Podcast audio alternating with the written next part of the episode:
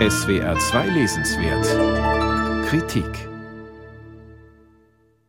Es ist ein wenig still geworden um die Ungleichheitsdebatte. Sie wird gerade insbesondere in den westlichen Industrieländern überlagert von den Themen Rassismus und Klimawandel. Doch Thomas Piketty hält sie am Laufen. Der unverwüstliche Schildhalter eines neuen Sozialismus plädiert in seinen gesammelten Aufsätzen mit der von ihm gewohnten kühlen Emphase für weniger Akkumulation und mehr Umverteilung. Dabei überrascht er mit vielen wissenswerten Details und Blicken über den nordatlantischen Tellerrand.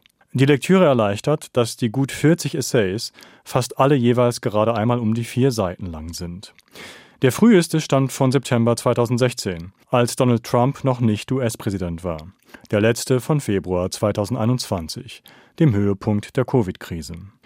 Gleich im Vorwort, das ungewöhnlich ausführlich geraten ist, plädiert Piketty für sein Modell eines partizipativen Sozialismus.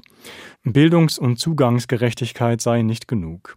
Es müsse Geld in möglichst viele Hände, und zwar mittels eines Staatserbes. Finanzieren ließe sich dies durch eine Vermögenssteuer, deren Abschaffung in vielen westlichen Ländern er als einen im wahrsten Sinne des Wortes kapitalen Fehler sieht. In Russland und China wiederum gäbe es nicht einmal eine Erbschaftssteuer, was Piketty zu dem ironischen Ratschlag veranlasst, wer in Asien sein Vermögen in Ruhe vererben wolle, dürfe dies keinesfalls in so kapitalistischen Staaten wie Taiwan, Südkorea oder Japan tun, sondern in Ländern des Postkommunismus, der, Zitat, zum schlimmsten Verbündeten des Hyperkapitalismus geworden sei. Kaum besser sehe es in der westlichen Hemisphäre aus.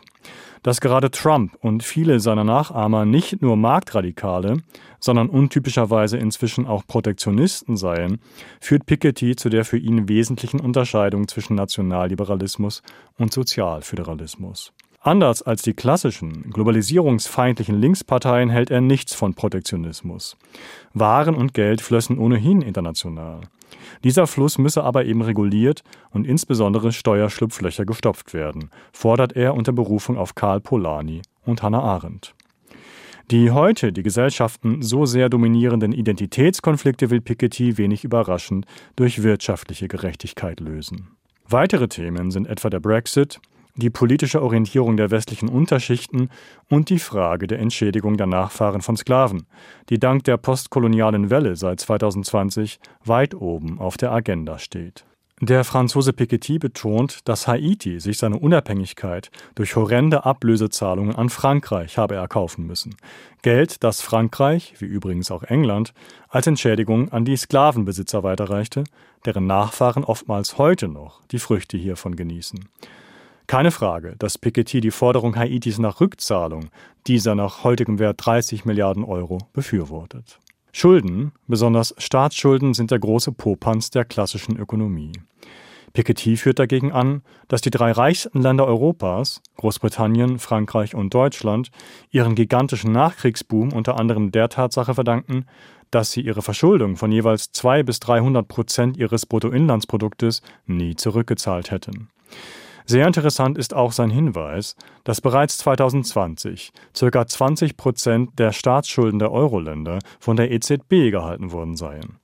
Diese 20 Prozent, so sein Vorschlag, könne man auch einfach aus der Staatsschuldenbilanz streichen, da hier die verschuldeten Euro-Länder quasi auch ihre eigenen Gläubiger seien.